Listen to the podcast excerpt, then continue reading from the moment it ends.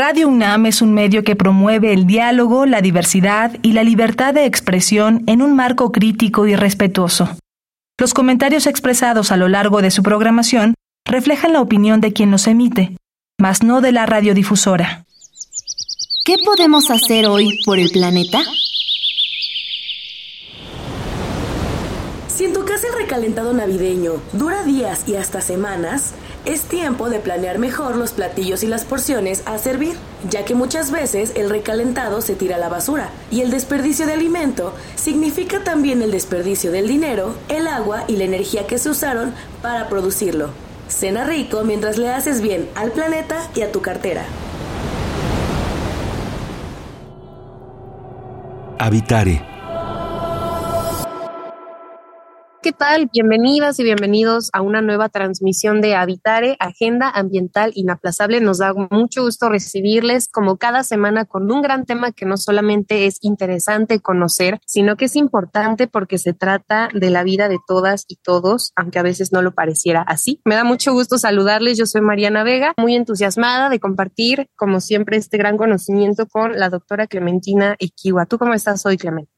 Muy bien, Mariana. Como dices, pues acercándonos a un rumbo de la biología que creo que a veces no pensamos, ¿no? Como que hay todos estos cuerpos de agua en todo el territorio nacional, entre ríos, arroyos, lagunas, estanquitos, ¿no? Que se van haciendo y que tienen una fuente de vida increíble.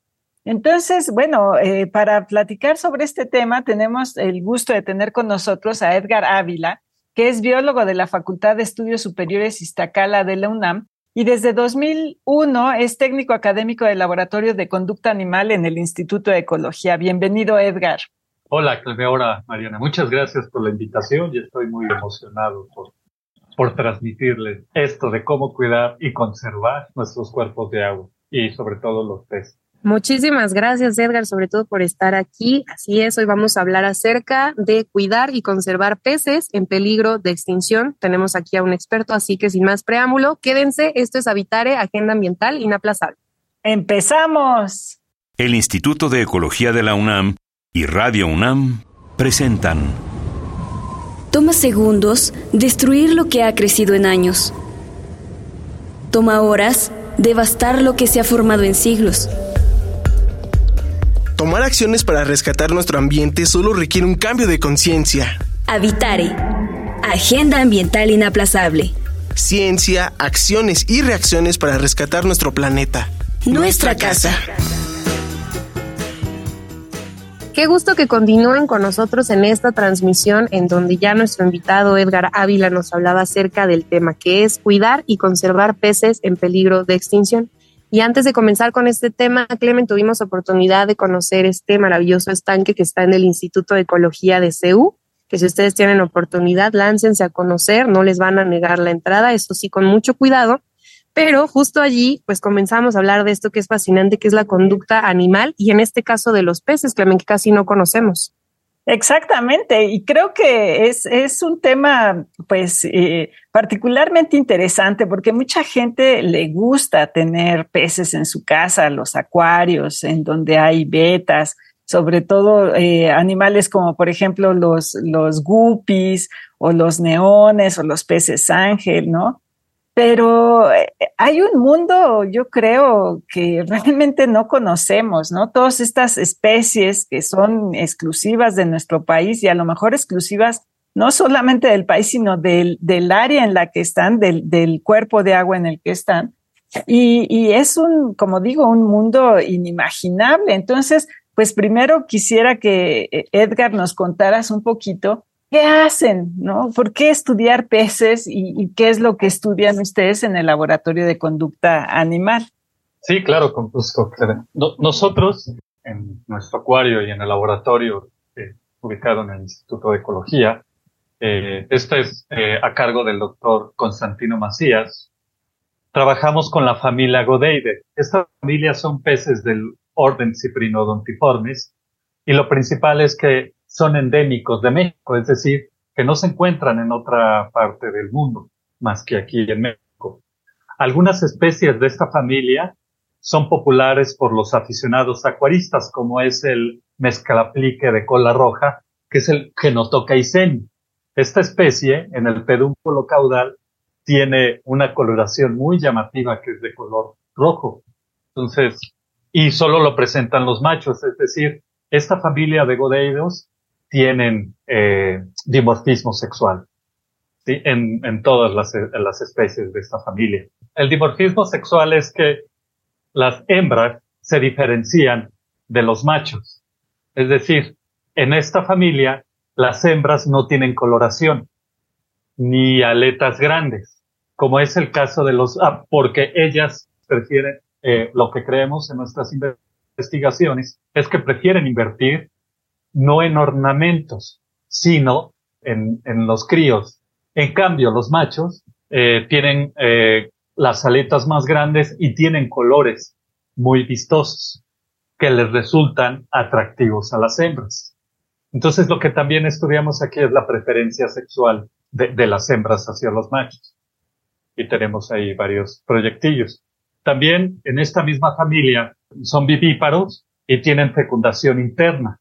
Es decir, los machos presentan un órgano copulatorio llamado gonopodio, que son los primeros radios fusionados de soleta anal. Algunas especies de esta familia, al eclosionar, los críos presentan una estructura a la cual llamamos nosotros tropotenia, que es eh, algo similar al cordón umbilical de los mamíferos o, en nuestro caso de los humanos. También el tamaño depende mucho de las especies, ¿sí? Estas pueden medir eh, como máximo 20 centímetros. Hay una especie que es Alophorus robustus, que es la que llega a medir 20 centímetros o a veces un poco más, pero este solo eh, en estados, eh, bueno, en silvestres. Y sobre estas especies que nos narras, que sin duda es fascinante conocer las características de cada una, estamos hablando que este, en, de hecho, el título del programa le decidimos poner en peligro de extinción y me gustaría mucho que nos hables acerca de estos peces, como bien decían, que solamente se encuentran en México, que ustedes tienen allí en el Instituto de Ecología. ¿Cuál es su situación? Porque de pronto creo que pensar en peces en peligro de extinción en México no nos suena tan familiar como con otras especies. Entonces, ¿cuál es la situación en la que están estos peces en específico? Y sobre todo, cuéntanos un poquito de cómo son, tú que convives con ellos todo el tiempo. Claro, normalmente luego la gente en, las áreas donde voy a colectarlos, los llaman comúnmente como charales, pero no son charales, son muy diferentes en cuanto a coloración, eh, conducta, no es, son diferentes la manera de cómo se reproducen, es decir, los patrones de conducta, y inclusive entre ellos y a veces entre poblaciones de la misma especie. Entonces, en un estudio que nosotros, eh, bueno, que se hizo aquí en el, en el laboratorio, se encontró que había una reducción en el tamaño de las poblaciones de esta familia, principalmente por actividades antropogénicas, es decir, por, por los mismos eh, humanos, por nosotros mismos, lo que lleva a una contaminación, también la eutroficación, la modificación de los hábitos, pero sobre todo la introducción de peces exóticos. Esto le llamo a peces exóticos que son como carpas, poesílidos, entre otras especies. Esto pasa en los años, me parece que fue en los años 30, el gobierno eh, de aquel entonces introdujo carpas en, en todos los cuerpos de agua. Esto para ayuda de la misma gente que vivía cerca de los cuerpos de agua para que se pudieran alimentar. Pero el problema es que no hicieron un estudio para ver qué tanto afectaba a los peces nativos. Entonces aquí hay, eh, en estudios que hemos hecho en el acuario, eh, encontramos que las carpas, tilapia y entre otros peces eh, que introdujeron, bueno, como lo comentaban los poesílidos, que los poesílidos entran lo que son los guppies, que normalmente los encontramos en, los acuarios, ¿no? Estos, eh, guppy imperial, en fin, pero esos que encontramos en los acuarios ya son modificados genéticamente. Es decir, para que se vean más vistosos y la gente pueda, pues, pues comprarlos, ¿no? Y, y bueno, aumentar su venta. Entonces, lo que encontramos ahí es que este, pues con todo, con todo esto había, hay competencia, ¿no? Y esto influyó mucho también para que disminuyeran las, eh, las especies nativas, como es nuestro caso, los godeos.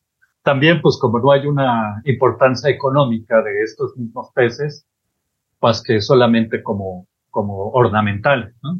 Entonces, últimamente la gente ha tenido interés en estos peces, eh, como ornamento. Pero en nuestro caso, como algo principal que es endémico, entonces eh, queremos eh, estudiarlos, tanto su comportamiento de reproducción y, su historia de vida, para en algún momento poder reintroducirlo en los cuerpos de agua donde antes habitaban.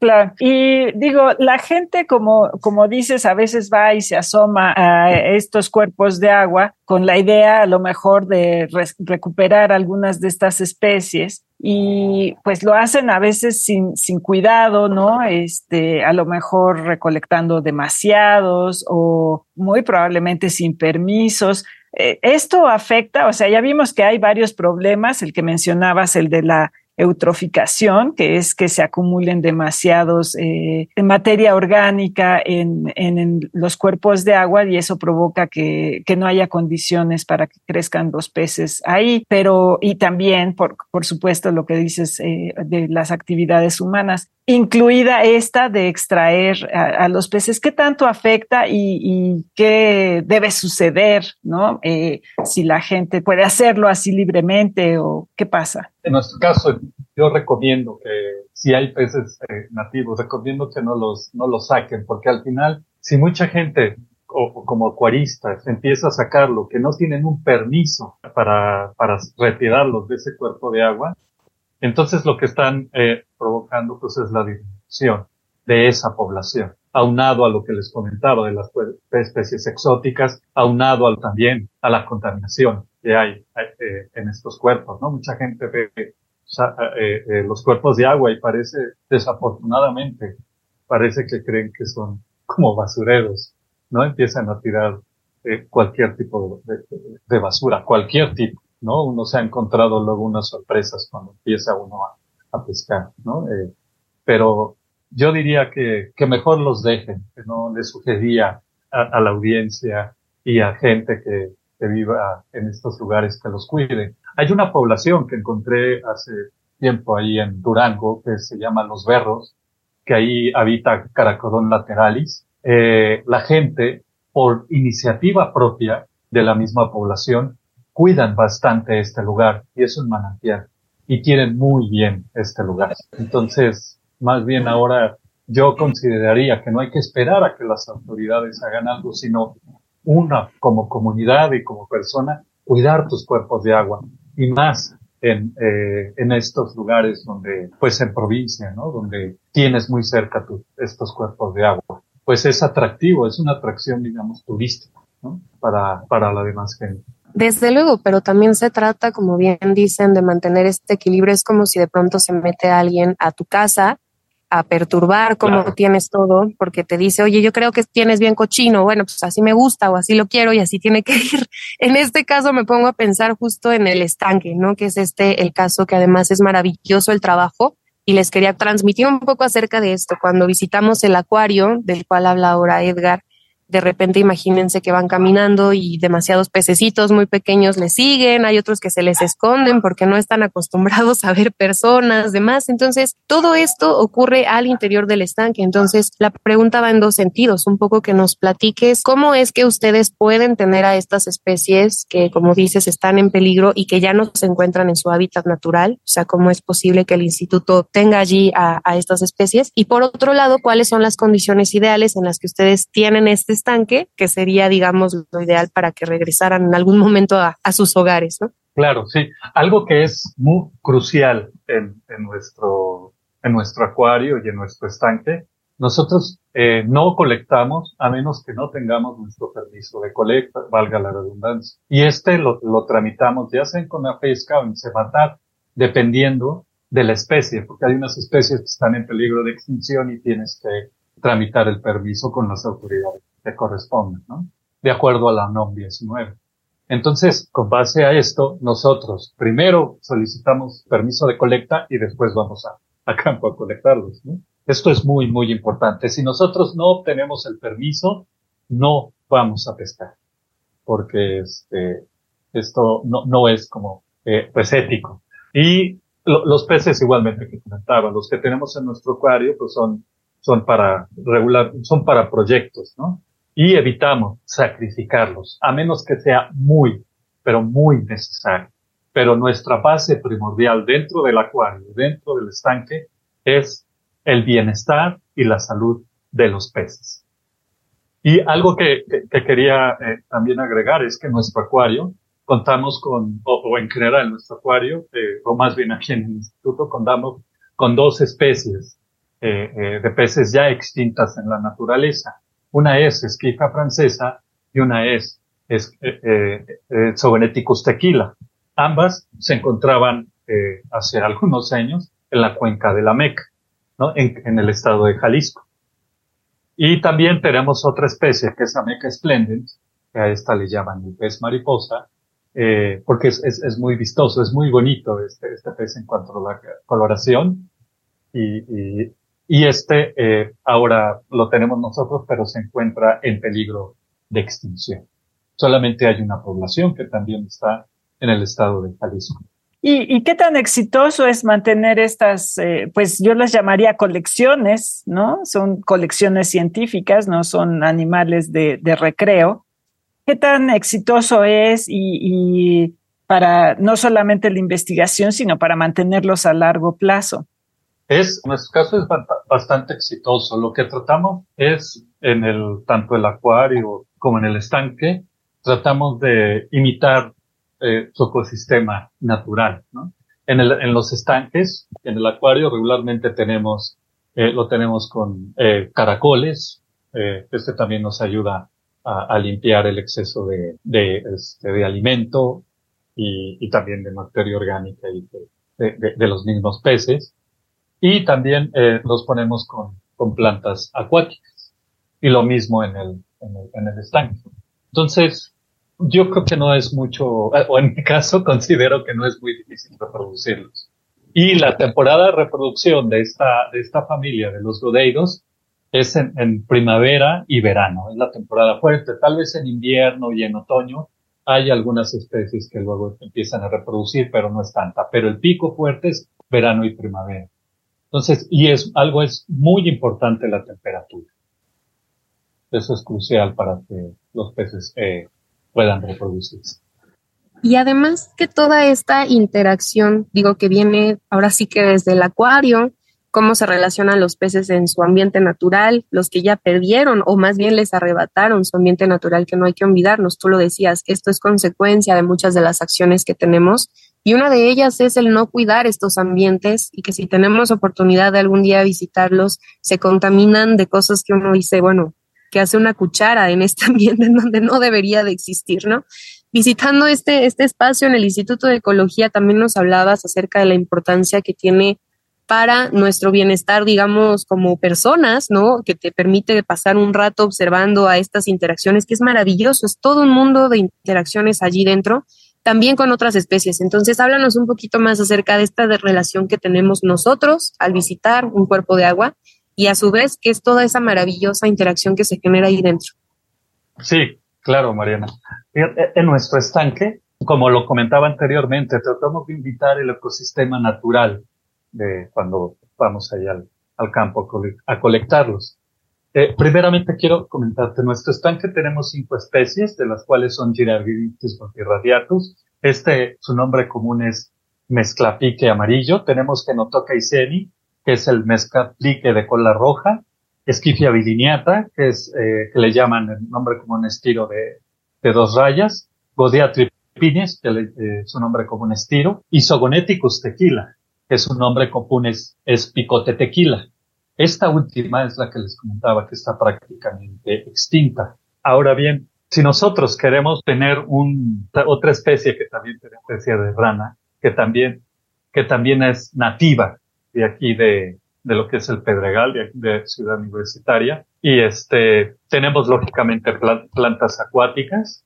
Algo que, que hacemos eh, con el mantenimiento es que regularmente tenemos que estar revisando periódicamente los niveles de agua. Hay que quitar a veces el exceso de plantas acuáticas, las cuales cuando las quitamos, esas las donamos a otra institución, no nada más las, las tiramos, ¿no?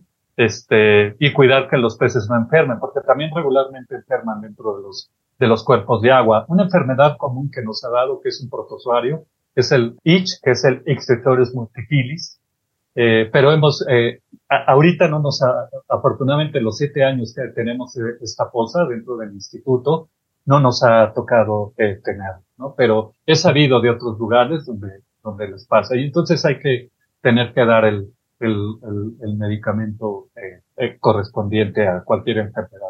Si la gente común quiere tener un estanque en casa, ¿tú crees que es buena idea, no? Si tienen condiciones en, en su patio o en su jardín como para ponerlas, ¿tú lo recomendarías? O sea, ¿tiene algún impacto? Pues a lo mejor sí en el estado de ánimo, pero también como para la biodiversidad de la Ciudad de México, ¿crees que pueda ser útil?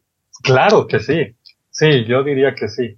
Si alguien eh, de nuestros radioescuchas desde, está interesado en tener un estanque con peces, eh, seguro lo pueden hacer. Yo creo que les ayudaría mucho. Y una de las, eh, y, retomando esto, les diría primeramente eh, cómo ponerlo.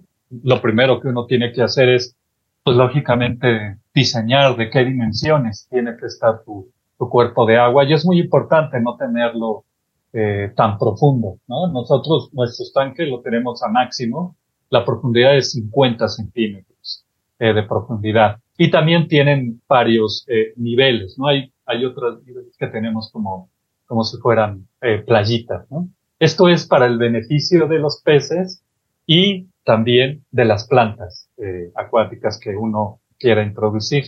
Ah, y algo que es también muy importante es que después de tener nuestro orificio y todo del estanque donde lo queramos eh, instalar, es muy importante poner, eh, si puedes ponerle concreto, y hay veces que luego gente pone pintura epóxica que también ayuda a que no este, eh, no se filtre el agua. Después que tengas ya tu, tu estanque, bueno, ya tu estanque fijo, entonces lo llenas de agua. Pero te tienes que esperar un, un, un tiempo porque seguramente eh, hay, hay mucha, este, eh, eh, eh, el agua de, de, la, de la Ciudad de México es muy alcalina. Entonces tienes que esperar, no sé, un par de semanas o tres para que el agua, nosotros le llamamos para que el agua madure. Y entonces, ya después de pasado este tiempo, pues puedes empezar a poner tus plantas acuáticas, pues a tu elección, ¿no? Te esperas nuevamente otro rato otras, no sé, un par de semanas más y posteriormente eh, vuelves a hacer, a retirar otro poco de, de agua, eh, un 50% si puedes, como máximo, no más de ello, vuelves a rellenar, esperas otras semanas y algo que es muy importante es metes un pez a un par de pececitos ahí de los que tú eliges.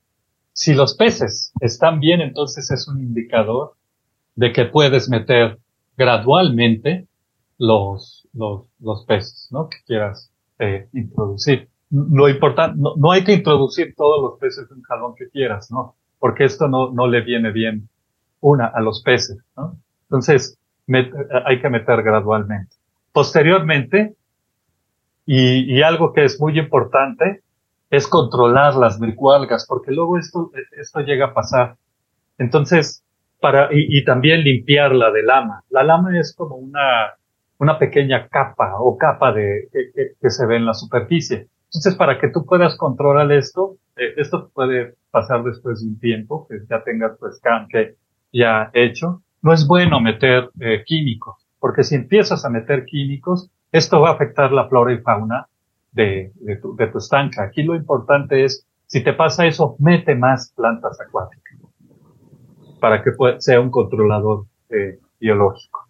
Y a quienes nos están escuchando les interesa y dicen, sí, yo quiero poner o tengo condiciones de poner un estanque en mi casa y se le queda un poco corto este proceso porque se nos va terminando el programa.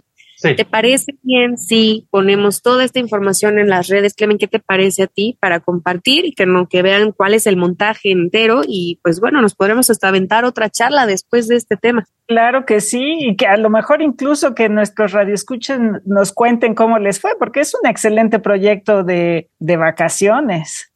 ¿no? Exactamente. Sí, sí, o con gusto, si desean contactarme, yo estoy en la mejor disposición de apoyarles y asesorarles. Falta todavía un montón de información que nos compartas, Edgar, pero creo que es lo bonito sí. que tiene Altare. Por allí lo vamos eh, haciendo. Después no será la primera vez que nos acompañes en este programa. Mientras tanto, de verdad, muchas gracias por lo que nos comentas. Este tema eh, pues nos ha dejado con mucho que reflexionar. Tenemos hasta la oportunidad de visitar el estanque del Instituto de Ecología. Y pues bueno, Clemen, nos tenemos que despedir. Sí, desafortunadamente, como siempre nos ocurre, estamos en el pico de la emoción del, del, programa y se nos acaba, pero pues muchísimas gracias Edgar por acompañarnos en esta ocasión. Y bueno, queda aquí una invitación pendiente para seguir platicando de esto, porque la verdad a mí me ha parecido fascinante encontrarme y asomarme por los cuerpos de agua de nuestro país. Muchísimas gracias, Edgar. No, gracias a ti, Cleme, gracias a ti, Mariana, y gracias a Ana por la invitación y sobre todo gracias a tus radioescuchas. Muchísimas gracias. Bueno, si se quedan con dudas, quieren contactar y saber un poco más acerca de este proceso, ¿por dónde nos pueden escribir, Clemente? Estamos en Facebook en Instituto de Ecología UNAM, todo junto, en Twitter, arroba y Ecología UNAM, y en Instagram, Instituto-Ecología UNAM. Y como siempre, le agradecemos al Instituto de Ecología de la UNAM y a Radio UNAM en la asistencia y voz de las cápsulas a Lisbeth Mancilla, información de Italia Tamés. Operación técnica y producción de Paco Ángeles y en las voces les acompañamos la doctora Clementina Kiwa y Mariana Vega. Nos escuchamos en el próximo Habitare, Agenda Ambiental Inaplazable. Hasta la próxima. ¿Qué estás haciendo hoy por el planeta?